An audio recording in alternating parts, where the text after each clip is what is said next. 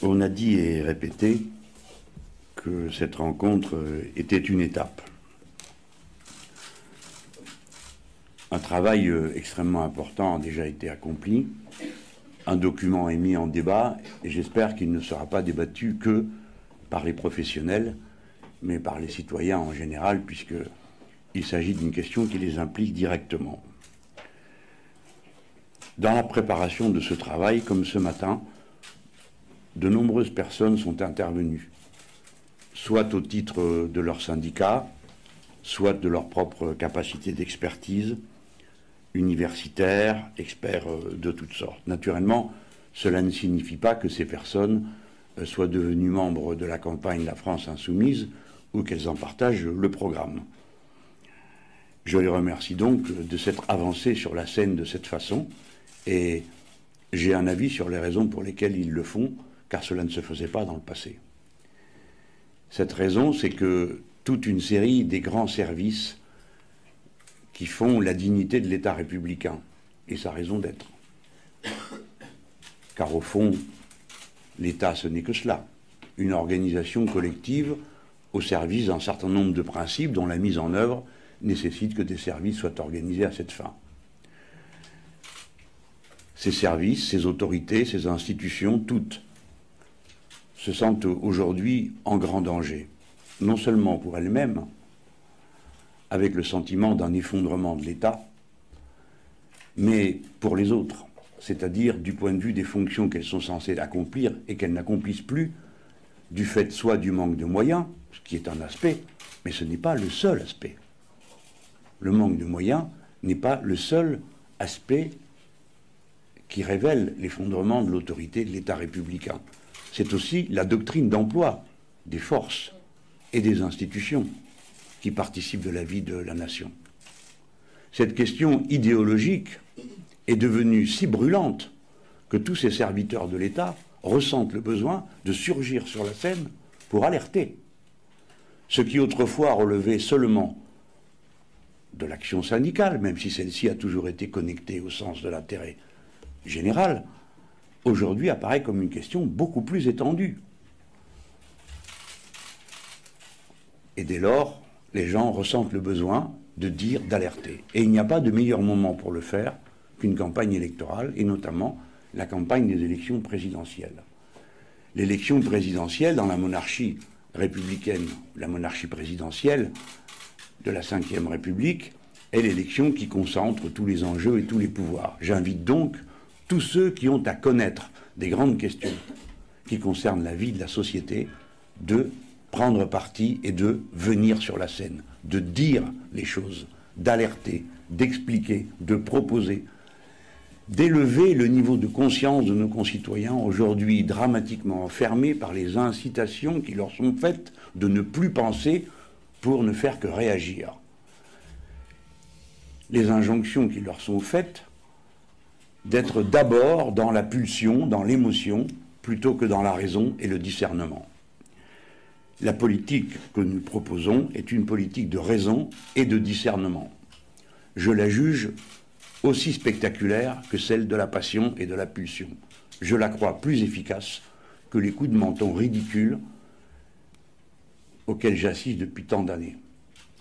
Car c'est ma force que celle de mon expérience et de mon âge. J'ai passé de nombreuses années au Parlement. J'ai donc assisté au défilé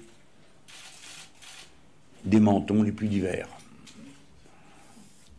J'ai vu passer je ne sais combien de lois pour la sécurité, contre le terrorisme, dont la définition d'ailleurs a changé beaucoup au cours des 20 dernières années, car euh, lorsque j'ai été élu pour la première fois, en 1986, les terroristes, c'était les indépendantistes kanaks. Si bien que je suis bien informé de la facilité qu'il y a à gesticuler et de l'effet toujours assuré que cela produit sur les esprits faibles. Et je connais le prix de la raison, qui elle est plus patiente, plus cheminante, mais qui est autrement plus efficace et qui permet d'éviter bien des erreurs, bien des amalgames, et des luttes inutiles. Donc, disais-je, il vous faut surgir, qui que vous soyez, et quelle que soit votre opinion, quand bien même ce n'est pas la mienne, quand bien même ce n'est pas celle de mes amis, dites ce que vous pensez et ce qui est bon pour le pays. J'ai évoqué il y a un instant l'importance euh, de l'expérience dans ce domaine. Je veux l'étendre à une autre considération. L'expérience dans ce domaine en campagne électorale. Car le grand rassemblement du 18 mars 2012, qui était en quelque sorte l'apogée visible que nous avions réussi pour faire entrer sur la scène publique la question sociale, qui est la question au cœur de toutes les autres, fut annulé dès le lendemain par un événement d'une portée considérable qui a donné lieu à toutes sortes de gesticulations qui ont complètement perturbé le cours de la campagne. Et on l'oublie, car parfois, j'ai vu qu'on attribuait le score insuffisant que j'ai fait en 2012, mais qui était quand même remarquable, à mon caractère, aux affiches, que sais-je encore.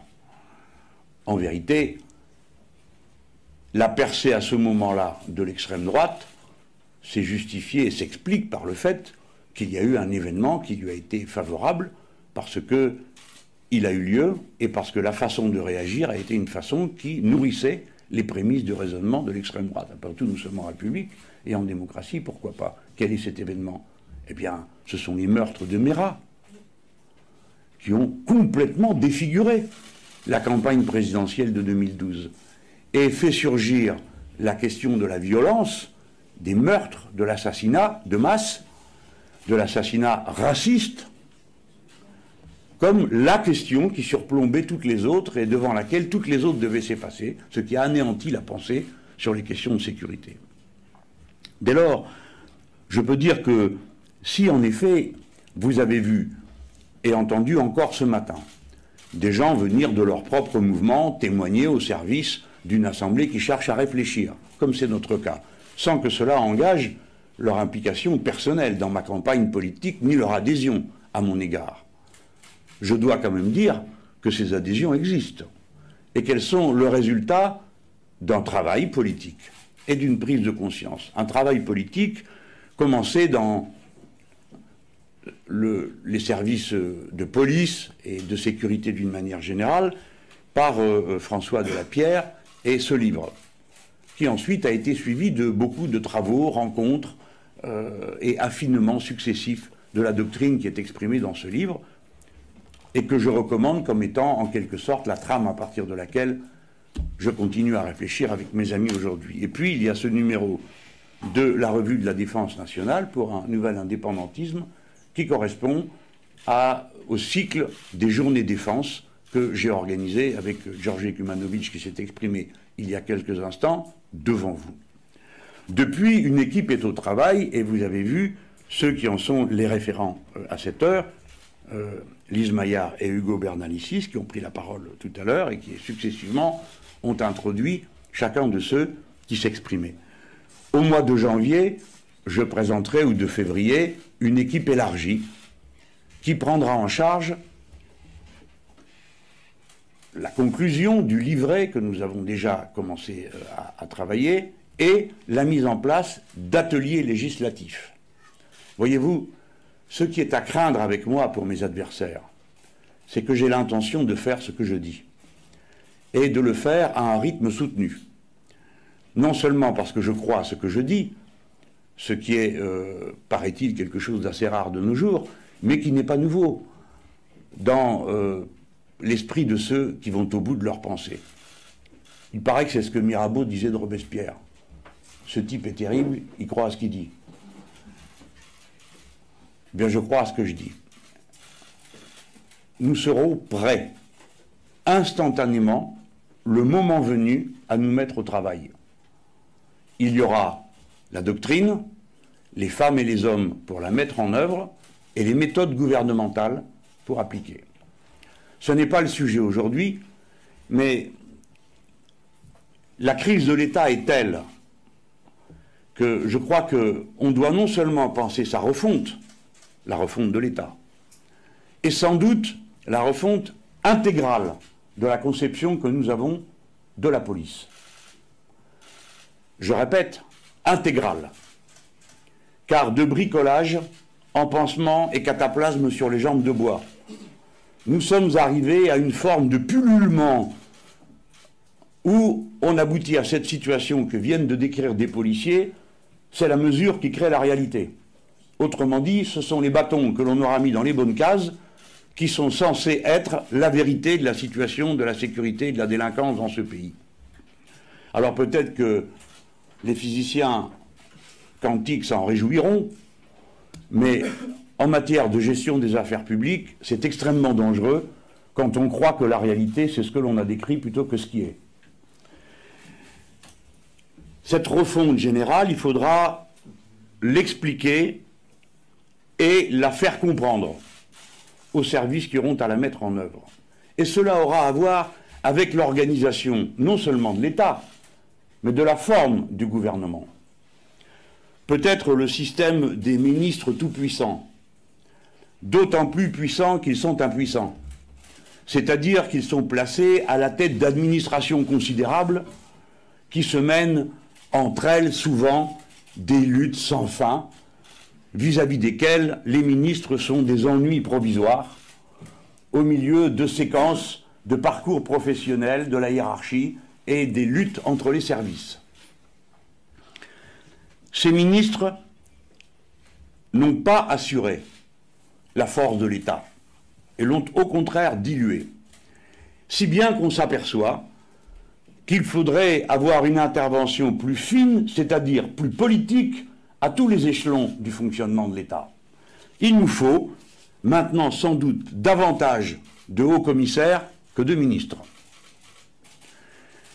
Hauts commissaires, hommes et femmes, qui mandatés sur une mission pour un temps déterminé et pour des résultats à assurer, seraient euh, mis au travail dès notre arrivée au gouvernement.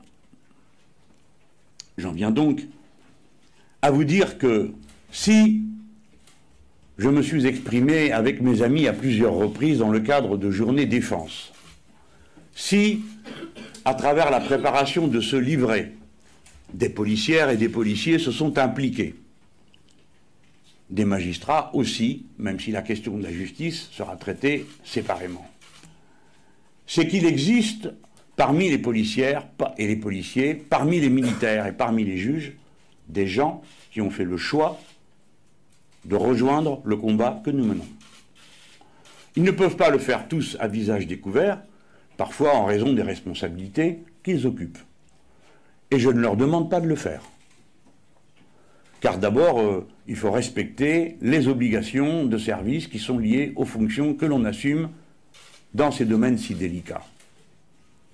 Mais le moment venu, ils apparaîtront, pour une partie d'entre eux, à visage découvert. Pour que chacun puisse se rendre compte qu'il se passe quelque chose de nouveau dans le champ politique traditionnel. Cela a été dit tout à l'heure par François Pirenne. C'est bien son pseudonyme. Hein. Je ne suis pas en train de révéler des secrets là. C'est-à-dire que jusqu'à présent, dans notre famille de pensée, c'est vrai qu'on s'attachait euh, souvent, beaucoup, et à juste titre, aux questions de la justice et de la qualité de cette justice, la façon dont elle est rendue, sans perdre de vue que la justice s'exerce au nom du peuple français, mais en application des lois. Un juge a une évaluation personnelle de la façon d'appliquer la loi, mais c'est la loi qui commande. Si bien qu'on se sentait plus à l'aise puisqu'on voyait quelle était la participation directe que l'on pouvait avoir à ces questions. Et au demeurant, la justice garante d'abord de la liberté individuelle, qui est sa première fonction, dans l'équilibre de la société républicaine, était l'objet de nos soins attentifs. Je ne dis pas que tous les juges nous aient appréciés tant que ça, mais beaucoup, si. Et dans la justice, on a aussi euh, un débat. Mais il était beaucoup plus rare que dans notre famille de pensée, on s'intéresse aux questions de la police et de l'armée. Mais la police et l'armée sont composées de femmes et d'hommes qui sont des citoyens, et qui donc réfléchissent à tous les problèmes de la société et sont peut-être mieux placés que d'autres pour se rendre compte de leur impact sur euh, la stabilité de cette société. Parce que la délinquance, qui attire beaucoup l'attention et les regards, est un symptôme de l'impact sur la société d'un ensemble de faits. Même si, bien sûr, la responsabilité individuelle des individus est toujours engagée, et pour ma part, non seulement je le crois, mais je pratique au sens philosophique le principe de la responsabilité individuelle comme philosophie républicaine. Bon, c'est nouveau. C'est nouveau qu'il y ait des généraux, des amiraux, des colonels qui, euh, soit parce qu'ils ne sont plus d'actifs et se sentent plus libres de leurs décisions, soit qu'ils le sont toujours, demandent à nous rencontrer et trouvent en nous un point d'appui. De même dans la police, à tous les niveaux. Et je veux dire solennellement, je suis votre point d'appui. Car s'il est vrai que tous ces corps sont traversés par des débats et par euh, des choix idéologiques, comme c'est normal dans une société démocratique, les policiers et les militaires ne sont pas des robots, pas davantage que les juges à qui un temps on prétendait faire appliquer des peines automatiquement. C'est une société d'êtres humains. Et dès lors, vous êtes partagés dans l'armée, dans la police, dans la justice, entre des sentiments personnels, des évaluations politiques qui vous conduisent, après avoir ressenti la crise de l'État, à vous positionner. Et nombre d'entre vous ont compris que euh, les pareils eux-mêmes et les pires en pire, que sont les Siamois du PS et des Républicains, qui ont amené l'État à ce point de décomposition, qui ont gesticulé et utilisé si irresponsablement votre autorité, au point que la majorité d'entre vous n'a plus confiance en eux. Je récuse l'idée qu'il n'y ait qu'un recours possible. Et nombre d'entre vous le savent. On peut choisir d'opter pour la solution d'extrême droite dans la police et dans l'armée, comme on le fait dans toute la société. Mais je veux qu'on sache qu'on peut aussi choisir l'extrême république que j'incarne. Et que dès lors, vous trouvez en moi et dans la France insoumise le point d'appui dont vous pouvez vous réclamer pour résister aux ordres illégitimes et à une vision de la doctrine d'emploi de la police et de l'armée qui n'est pas conforme à l'idéal républicain. Vous pouvez vous appuyer sur nous. Ce point est nouveau. Il soulèvera bien des difficultés dans ma famille, je le sais d'avance. On m'a reproché de m'exprimer sur cette situation inouïe quand on a vu des policiers manifester la nuit et aller jusqu'à l'Élysée, ce qui est une attitude qui est absolument non conforme à ce que la police doit elle-même mettre en œuvre. Car il y a des périmètres qu'on ne franchit pas dans ce pays, pour des raisons multiples et diverses. C'est vrai de la proximité d'une centrale nucléaire, et c'est vrai euh, du siège du pouvoir républicain. On ne vient pas, quand on représente un corps de police ou d'armée, aux alentours, euh, sans ordre, euh, d'un bâtiment de cette nature. Par conséquent, pour qu'on en soit rendu là, avec des personnes qui n'avaient aucune intention putschiste, je l'ai bien compris, mais pour qu'on en soit rendu là, c'est que la crise est extraordinairement grave. Et il est irresponsable d'assigner les policiers affolés, les policiers méprisés, les policiers humiliés, les policiers apeurés à l'extrême droite. Car euh, nombre d'entre eux n'ont rien à voir avec tout ça, et leur protestation n'a rien à voir avec tout ça. C'est pourquoi j'ai pris mes responsabilités en donnant mon point de vue, en disant c'est très grave. Je ne veux pas sous-estimer ce fait. Et j'estime que ça ne méritait pas qu'une audience obtenue instantanément quand euh, des mois et des mois de manifestations contre la loi travail n'ont rien obtenu du tout. Je ne crois pas que ce soit le rôle du président de la République de recevoir les manifestants. Je le dis, des fois, dans certaines circonstances. Mais là, quand même, ça méritait autre chose peut-être euh, de montrer qu'on a entendu le signal d'alerte. Je le résume, c'est l'État qui est mis en cause. dans son identité républicaine, au point qu'on pense pouvoir le braver, par le personnel qui est chargé de le défendre. C'est l'État qui est menacé parce que son effondrement crée un sentiment d'angoisse parmi ses premiers serviteurs, ceux qui sont à la première ligne de défense. Et c'est à ça qu'il faut répondre.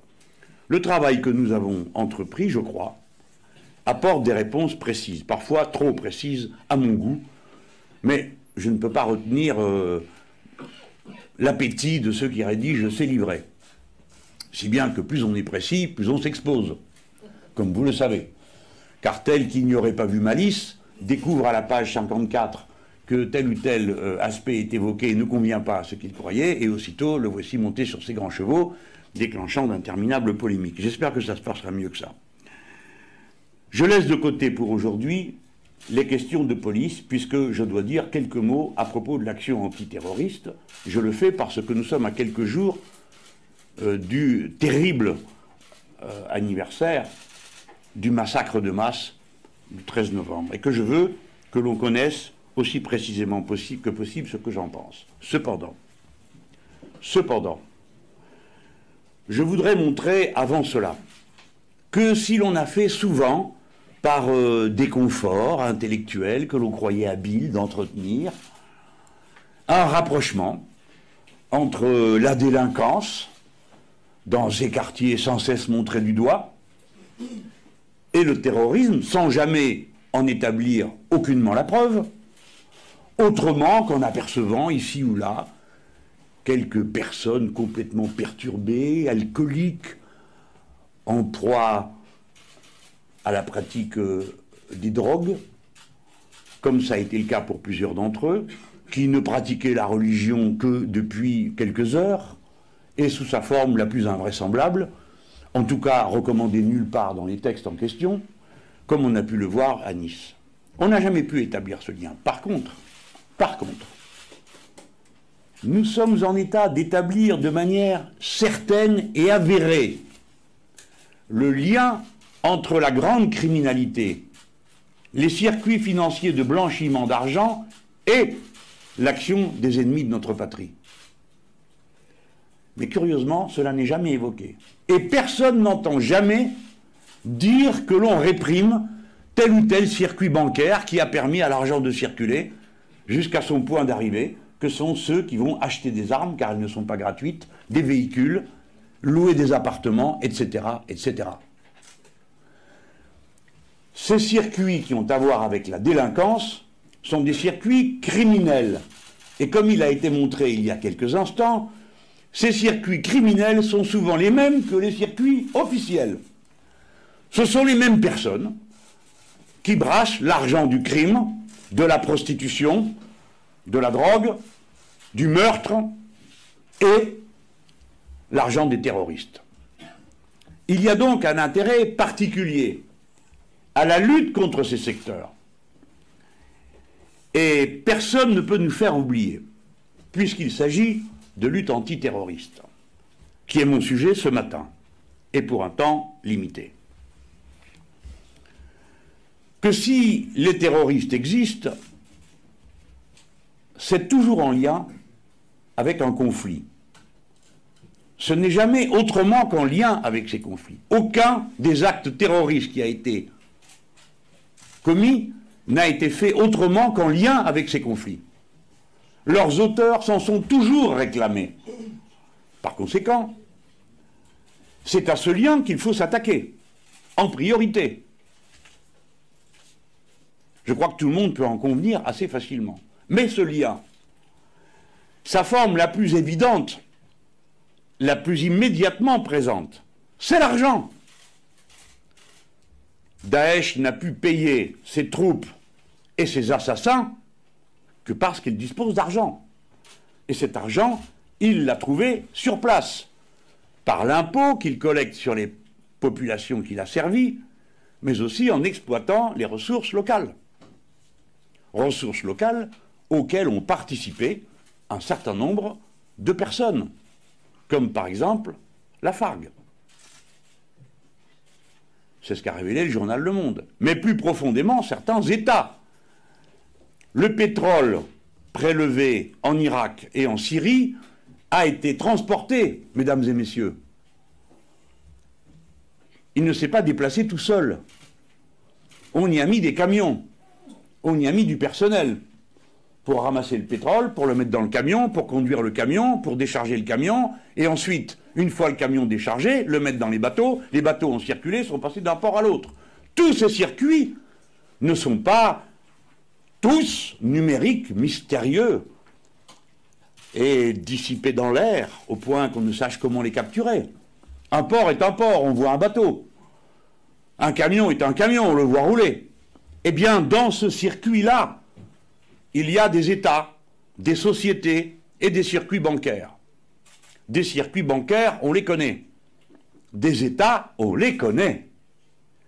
On peut désigner la Turquie, le gouvernement turc, la personne du président turc, et plus précisément celle de son gendre, dénoncée par le Parti social-démocrate turc comme étant l'organisateur de ces trafics. Et jusqu'à l'intervention russe qui a bombardé les lignes qui conduisaient du puits de pétrole jusqu'à la Turquie, personne ne faisait rien. Sinon des phrases, des coups de menton et la suspicion généralisée à l'égard de tous les valeurs de mobilette comme étant des terroristes en puissance capables de transporter sans doute du pétrole d'un bout à l'autre de la planète ou presque. J'ai mis la dose d'humour qu'il faut, mais c'est naturellement révoltant. Poursuivre les circuits qui permettent le financement des actes terroristes à leurs racines est une nécessité qui implique évidemment des moyens de lutte sur place de police et de justice, répression du trafic, des trafics financiers qui rendent ça possible, et de la géopolitique.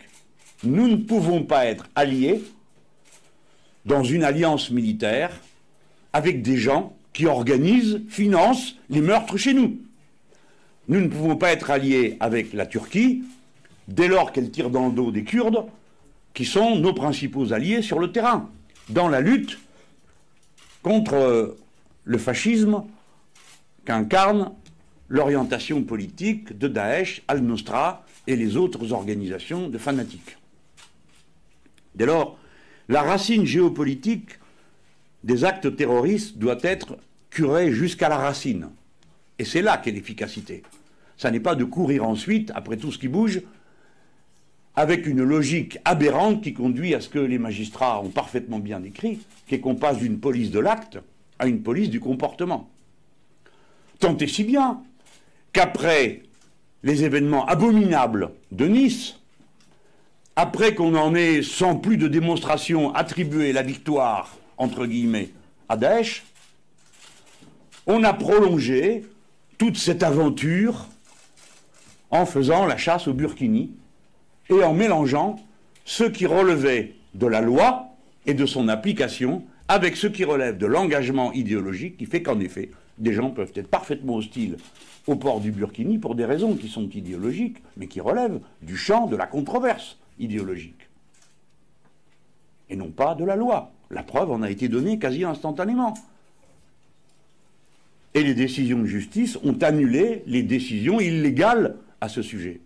Si bien qu'on s'est mis soi-même dans une situation ridicule, où on a une nouvelle fois montré que l'autorité n'en était pas une.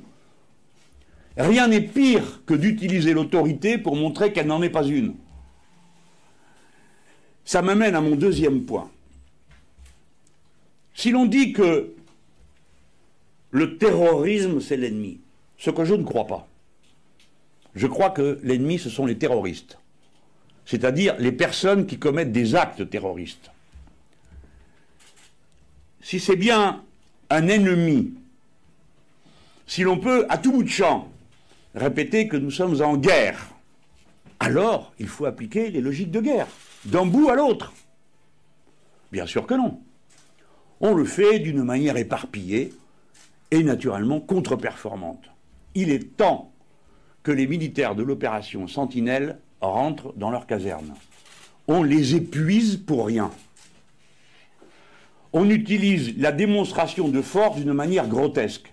Personne ne peut imaginer un militaire de ces patrouilles se mettant à tirer avec des armes de guerre au milieu de la foule de la gare du Nord ou de la gare de l'Est ou devant les écoles. Ce n'est pas de cette manière que les problèmes viendraient à être réglés s'ils surgissaient. Et nous le savons tous. Dès lors, on montre une armée réduite à des patrouilles qui elles-mêmes souffrent de la situation qu'ils arrivent à lire dans les yeux des gens qu'ils croisent. Deuxièmement, si nous affrontons un ennemi, la règle de base est de ne pas lui donner la victoire, surtout lorsqu'il ne la demande pas. Et c'est pourtant ce qu'on a fait dans de nombreuses circonstances. En particulier, à l'occasion de l'attentat ignoble de Nice. Enfin, on ne lui donne pas le moyen d'atteindre son objectif. Car l'acte terroriste a un objectif. Ce n'est pas seulement de réussir le meurtre de masse pour lequel est commandité tel ou tel halluciné criminel, psychopathe dangereux. C'est de provoquer un résultat politique. Et c'est ce résultat politique qu'il faut combattre. Je veux y insister. L'acte terroriste a un objectif politique. Et c'est l'acte politique qu'il faut empêcher d'aboutir, puisqu'on n'a pas pu empêcher l'acte terroriste. D'ailleurs, j'entends souvent dire que de nombreux actes terroristes ont été prévenus à temps. Je suis sûr que les services de sécurité font tout ce qui est en leur pouvoir. Et pour ma part, je, veux m'en montrer solidaire. Je n'appartiens pas à la catégorie des professeurs je sais tout qui expliquent après coup ce qu'il aurait fallu faire mieux que ceux qui ont fait. Néanmoins, je pose la question. Si des actes terroristes ont été prévenus, c'est donc qu'on en connaît les auteurs. Où sont-ils? Préparer un acte terroriste, ce n'est pas un comportement, c'est un acte. Où sont-ils? Où sont les inculpations? Où sont les gens en, détention préventive qui se préparaient à commettre des meurtres? Il n'y en a pas. Donc, nous avons des attentats qui, paraît-il, ont été prévenus, dont les auteurs ne sont pas connus, ni jugés. Pourquoi? Les a-t-on mis dans des prisons secrètes, comme les affectionnent les Nord-Américains? Les prisons secrètes ont pour principale caractéristique d'être totalement inefficaces. A-t-on jamais vu que le centre de torture de Guantanamo ait empêché la propagation du terrorisme où que ce soit dans le monde? Non. A-t-on vu que les prisons secrètes de la CIA en Europe aient empêché les attentats qui ont eu lieu en Europe? Non plus. Par conséquent, si les personnes qui ont été interceptées alors qu'elles se préparaient à commettre des actes délictueux ont été arrêtés sans être euh, livrés et donnés euh, à la justice, il y a un problème. On voudrait savoir où elles sont passées. À moins que le chef de l'État n'ait décidé de les faire assassiner à l'étranger. Puisque nous avons appris dans un livre récent que le président de la République a donné l'ordre d'assassiner au moins quatre personnes. C'est lui qui le dit. Il dit au moins, peut-être y en a-t-il cinq. Lui-même ne s'en souvient plus très bien. Il dit au moins quatre personnes, peut-être est-ce six. Dans le domaine du meurtre, souvent, on ne compte pas, semble-t-il. Mais ça pose question. Qui a-t-on tué? Pour quelle raison? Qu'est-ce qui se préparait contre la France? Nous voudrions le savoir. À supposer que décider d'un meurtre soit une attitude moralement acceptable, c'est un sujet particulier, mais efficace. Pourquoi n'a-t-on pas plutôt capturé ceux qu'on a, on était en situation d'assassiner? Si on pouvait les approcher d'assez près, de manière assez méthodique pour les assassiner, sans doute pouvait-on aussi les capturer. Et si on les capturait, on aurait pu les donner à la justice et peut-être les interroger pour savoir ce qu'ils ourdissaient contre nous. Vous voyez, bien des gesticulations auxquelles nous avons assisté sont surtout des révélations d'une impuissance tragique à faire face aux événements. J'ai dit que on devait l'un après l'autre couper tous les liens qui rendent possibles les actes terroristes. Je crois avoir évoqué le fait que ce n'était pas le cas. Où et quand a-t-on intercepté des circuits financiers, ai-je demandé tout à l'heure? Pourquoi a-t-on refusé d'intercepter des criminels en puissance au point de décider de plutôt les assassiner? Enfin, comment explique-t-on qu'après tant de grandes déclarations, on croupisse dans une telle inefficacité? J'ai lu, je ne sais pas si c'est vrai, mais je l'ai lu, dans des journaux qui euh, se disent bien informés, qu'un retour sur deux de ceux qui sont allés nous combattre n'est pas suivi quand ils reviennent sur le territoire national. Comment une chose pareille est-elle possible? Comment quelqu'un qui a combattu contre nous, et j'ai envie de dire, un quelconque qui a servi dans une armée étrangère, et donc de ce fait, assumer tous les intérêts et la logique de la défense d'une autre armée que la nôtre. Comment de telles personnes peuvent-elles revenir sans qu'on leur pose aucune question, qu'on leur demande rien, ni de ce qu'ils ont fait, ni d'où ils étaient, et qu'on ne se pose pas la question un instant de s'alarmer quand un sur deux n'est suivi par personne? Les combattants, d'une manière générale, c'est l'expérience qui nous l'apprend, développent des syndromes psychologiques particuliers. Les Nord-Américains ont dû en connaître avec ceux qui revenaient de la guerre du Vietnam. La guerre est une organisation particulière du crime. On s'organise pour tuer un maximum de gens qui eux-mêmes sont organisés pour vous en tuer un maximum. On ne peut pas dire que ce soit une activité qui psychologiquement pousse à l'équilibre et surtout ceux qui sont en première ligne. Tuer va contre un instinct profond des êtres humains. C'est pourquoi on n'arrive pas à organiser la guerre autrement qu'à travers toutes sortes de rites qui sont censés soulager la pression psychologique qui s'exerce sur l'individu. Par conséquent, c'est une question à traiter très au sérieux que des gens qui reviennent d'un front, qui ont combattu contre nos armées, et qui reviennent sur le territoire national. Ce n'est pas une suspicion euh, sans fondement. Moi, je crois que quiconque a servi dans une armée étrangère doit être interrogé à son retour. Que ce soit euh, une armée euh, légale ou des bandes criminelles comme celles qui sont regroupées sous les drapeaux de Daesh, Al-Nusra et les autres organisations de fanatiques. Après quoi, je pense que les mesures de prévention doivent se concentrer sur les aspects humains, comme cela a été dit par plusieurs d'entre vous. La prolifération de l'illusion technique, outre qu'elle ne tarde pas à manifester souvent son absurdité. Nous l'avons connu à Virigrini, lorsque des trafiquants le crime organisé s'est attaqué à une voiture de police avec une sauvagerie qui était destinée à intimider les policiers, à leur faire peur, puisque délibérément, ces gens ont décidé de faire brûler les policiers qui se trouvaient dans cette voiture. Mais ce qui est terrifiant, c'est de voir que ces policiers protégeaient une caméra de surveillance. Parce que c'est soit la caméra qui surveille, soit les policiers. Mais des policiers pour surveiller une caméra qui surveille des gens, Comment voulez-vous que le policier soit motivé à une activité pareille Et deuxièmement, quelle est l'efficacité d'un système de cette nature? Tout ça est absurde. Nous le voyons vite. Les moyens humains restent toujours premiers, et on l'a vu dans ce cas, puisqu'il a fallu des policiers pour protéger une caméra. Et cela vaut pour les écoutes. Car écouter tout le monde, en même temps, partout,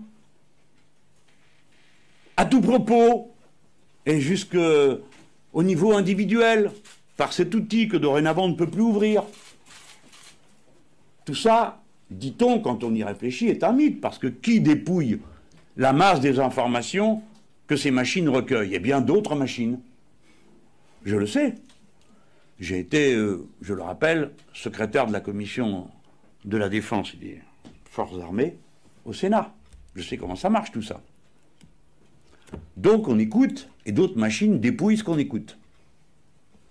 J'ai connu un ambassadeur une fois dans un pays que je ne nommerai pas, un ambassadeur de France qui m'a dit Ne racontez pas n'importe quoi au téléphone à vos amis. Je ne sais pas pourquoi cet homme s'imaginait euh, qu'on se faisait des confidences, je ne sais pas lesquelles, parce qu'après, c'est la machine qui perd son temps. Donc j'ai appris que jusque dans cette ambassade, ce que je disais était surveillé au téléphone. Bon, je sais comment ça marche. Tout ça est une illusion.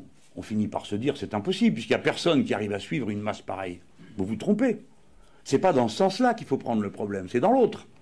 C'est-à-dire que le jour où l'on veut savoir quelque chose à propos de quelqu'un pour des raisons fondées ou non, on retrouve d'un seul coup une masse de renseignements considérable intégrant ces conversations privées et ainsi de suite. C'est dans ce sens-là qu'il faut comprendre cette collecte. Et maintenant, avec la formation du très grand fichier qui a été décidé secrètement par le gouvernement pendant les vacances scolaires du mois de novembre, eh bien, on sera en état le moment venu, car vous savez bien qu'il faut commencer un jour pour continuer le lendemain, à avoir sur une personne une masse d'informations illégitimement collectées.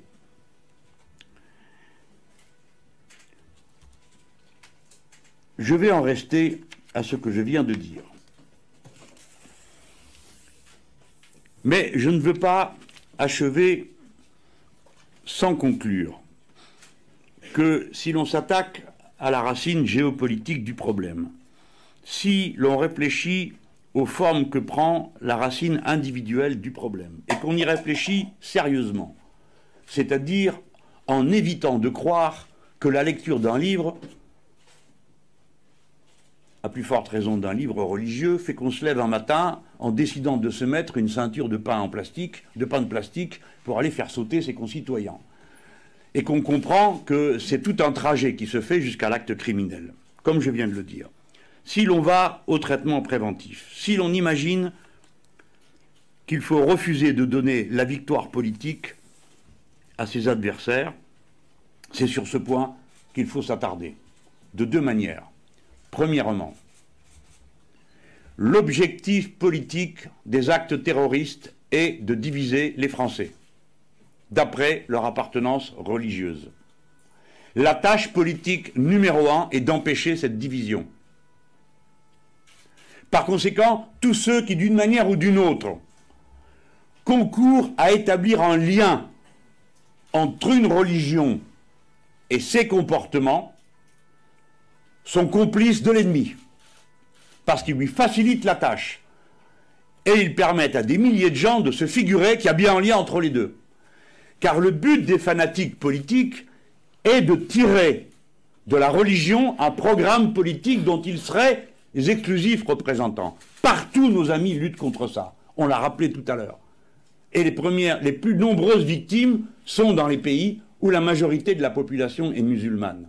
Et les premières victimes psychologiques en France, c'est la population de confession musulmane qui se sent totalement désemparée, totalement dépassée par une situation dans laquelle elle est montrée du doigt, tandis que ces éléments les plus fragiles parmi les jeunes et les dérangés, et disons-le clairement, les minables, peuvent se sentir représentés tout d'un coup par cette façon extravagante d'habiller euh, des idées criminelles. Ça, c'est le premier aspect. Et l'autre aspect qui va avec, c'est que l'État doit être un État officiellement républicain. La République n'est pas un régime neutre. On ne consomme pas de l'État républicain. On ne zappe pas entre les compartiments de l'État républicain. C'est en tout. La nation, l'État, la République, la citoyenneté, c'est une seule et même chose dans la conception française de la citoyenneté. Je dis française parce qu'il se trouve que c'est là que cette idée a été poussée le plus loin, des fois dans des formes qui n'étaient pas toujours très malines et puis des fois sans qu'on en soit nous-mêmes euh, si bons dépositaires, puisqu'il est arrivé qu'on fasse le contraire de ce que notre propre devise exige de nous. Bref, c'est pour vous dire. L'État républicain ne doit pas être évoqué seulement quand il s'agit de tâches de maintien de l'ordre. L'ordre que nous maintenons n'est pas un ordre en général, c'est l'ordre républicain. Et dans l'ordre républicain, la liberté est première. D'abord, la liberté de conscience, qui fonde toutes les autres libertés. Et deuxièmement, la liberté des citoyens. Par conséquent, renier la liberté sous prétexte de mieux combattre la sécurité, ce qui n'a jamais été démontré, où que ce soit dans le monde, c'est une activité contre-républicaine. Nous pouvons gagner cette bataille-là sans avoir besoin de régime d'exception. Qui plus est, manie à tout bout de champ, de manière irresponsable, l'état d'urgence quasi permanent. Tout le monde sait qu'au-delà de trois jours, l'état d'urgence, ça ne sert plus à rien. L'état d'urgence, ça sert à une seule et unique chose, donner un coup de pied dans la fourmilière. Encore faut-il qu'il y ait une fourmilière. Mais si c'est l'état d'urgence tout le temps, eh ben c'est clair qu'il n'y en a plus. Parce que le crime organisé s'organise dans d'autres conditions pour faire face à l'état d'urgence. Si bien qu'après, qu'est-ce qui vous reste? L'état de super-urgence? L'état de guerre L'état d'exception La suspension des libertés démocratiques prévues par l'article 16 de la Constitution Il faudra qu'on en arrive là pour s'apercevoir que tout ça ne mène à rien, sinon qu'à faire reculer la cohésion, l'unité, l'enthousiasme des citoyens pour défendre l'État auquel ils croient. Voilà, je voulais vous dire tout ça avant le 13 novembre. Et à propos du 13 novembre et de ce qui a suivi depuis, notamment cet été. J'ai trop souffert qu'on laisse croire que nous serions ceux qui sont les désinvoltes sur ces questions. Ce n'est pas vrai, c'est le contraire. C'est nous les plus sérieux. Parce que les autres, rien de ce qu'ils ont entrepris n'a marché. Tout échoue continuellement. Peut-être que le président de la République a fait assassiner personnellement quatre personnes. Ça ne s'est pas traduit par des résultats extraordinaires sur le terrain ici. Hein. J'ironise à peine. Je veux que nos concitoyens prennent conscience de la gravité de ce qui se fait au nom d'une lutte si mal menée. On peut penser que dans les jours qui viennent, la victoire soit arrachée en Syrie et le terrain repris aux fanatiques. La belle lutte des Kurdes et de leurs alliés dans cette circonstance, on peut l'espérer, va aboutir. Dans cette affaire, la France n'a pas d'amis. Elle a juste des intérêts. Et l'intérêt de la France, c'est la paix tout de suite. Plus vite la paix revient, mieux nous nous portons. Et par conséquent, il faut l'obtenir. D'abord, euh, en éradiquant partout où on le peut la présence militaire de l'ennemi, en lui faisant payer cher les crimes qu'il a commis chez nous contre des gens désarmés, par surprise, et qui n'avaient aucune intention belliqueuse, d'aucune sorte, et euh, je redis ce que j'ai dit une fois sur un plateau de télévision, ce ne sont pas des combattants que nous affrontons, mais des meurtriers, des assassins. Ils ne méritent pas de respect, ils doivent être euh, traités pour ce qu'ils sont. Il faut montrer qui ils sont, des épaves, qui ont un comportement personnel et une vie de minable, allant d'un délit grotesque à une attitude ridicule, ça a été le cas pratiquement de tous, inclus l'abominable assassin de Nice, qui était entouré, en plus de son revolver et de ses actes meurtriers, de jouets en plastique. Bon, tout ça doit être dit. On peut espérer que là-bas, une victoire militaire décisive permette d'aboutir à la tenue d'une conférence qui réunisse tous ceux qui ont à connaître de ce conflit et qui en sont les responsables inclut naturellement les commanditaires et ceux qui payent. Je répète que seule une coalition universelle peut venir à bout de l'ennemi, et que dès lors qu'il y aurait une coalition universelle, je fais le pari que l'ennemi n'existera plus, car on trouvera dans la coalition ceux qui les payent, et qui donc cesseront de le faire. Et ensuite que l'on ait recours aux seuls moyens que l'on connaisse pour remettre euh, l'État syrien et l'État irakien en route. Je dis bien l'État. Car on a vu ce que donne euh, l'organisation tribale, que d'une manière irresponsable, on a euh, provoqué, on a ramené le retour en Libye et dans combien d'autres pays. Le moyen de réorganiser un État, le seul que nous connaissions, il est très imparfait, j'en conviens, c'est d'organiser des élections. Qu'on ne vienne pas me dire qu'on ne sait pas organiser des élections, en Syrie ou en Irak. Alors évidemment, ça prendra un peu de temps, il y en a pour une année à refaire les registres, à faire revenir les gens chez eux. Parce que tous ces gens n'ont qu'une envie, c'est revenir chez eux. Tous ces réfugiés. Je pense qu'il est plus facile d'organiser une élection sous contrôle international, d'en garantir la qualité démocratique, que d'organiser une guerre. Je pense que c'est plus facile. Je pense que c'est plus facile de manier le transport des urnes et l'établissement d'un registre de la population que de transporter des missiles, des bombes, des avions et toutes sortes d'instruments qu'ensuite il faut déployer à grands frais. J'ai vu qu'une fois, on s'est permis de me rire au nez sur le sujet. Ah bon? Vous connaissez un autre moyen d'organiser un État des élections et des pouvoirs démocratiques? Vous avez l'intention d'établir quel type de dictature bienveillante? Où avez-vous vu que les missionnaires armés soient bien reçus? Quand? À quelle époque? Dans quelle histoire? Avez-vous oublié ce qu'ont donné votre merveilleuse croisade en Irak Lorsque, sous prétexte de destruction, d'armes de destruction massive, on a abattu le régime de Saddam Hussein parce qu'il n'était pas démocratique, avec des gens qui l'étaient eux follement, comme vous le savez, c'est-à-dire des Irakiens, des, des, Qataris, des Saoudiens, des Émiratis de toutes sortes, qui viennent de consentir, c'est vrai, une grande liberté démocratique, 30 ans après le début de cette guerre, le permis de conduire pour les femmes dans certaines conditions et à certaines heures. Bref, toutes ces pantalonnades qui ont abouti à ce désastre, qui font que je m'honore d'avoir voté contre la première guerre du Golfe et naturellement contre les suivantes. Tout ça doit avoir une fin si l'on ne veut pas que le monde s'effondre dans une guerre généralisée qui, par contamination, passant d'un pays à l'autre, comme on a failli le voir au moment où, d'une manière irresponsable, les Turcs ont abattu un avion de chasse euh, russe. On peut à tout moment, à partir d'une provocation ici ou là, connaître un enchaînement comme on en a déjà connu dans l'histoire. Le rôle des Français est d'être indépendants. Et quand ils sont indépendants, ils sont écoutés. Et le rôle des Français est de contribuer de toutes leurs forces à la paix. Et la paix est la meilleure condition de l'éradication du terrorisme. Voilà, j'en resterai là pour ce matin. Nous nous retrouverons au moment où l'on présentera l'équipe qui a en charge les différents livrets qui sont euh, mis en cause par euh, cette politique.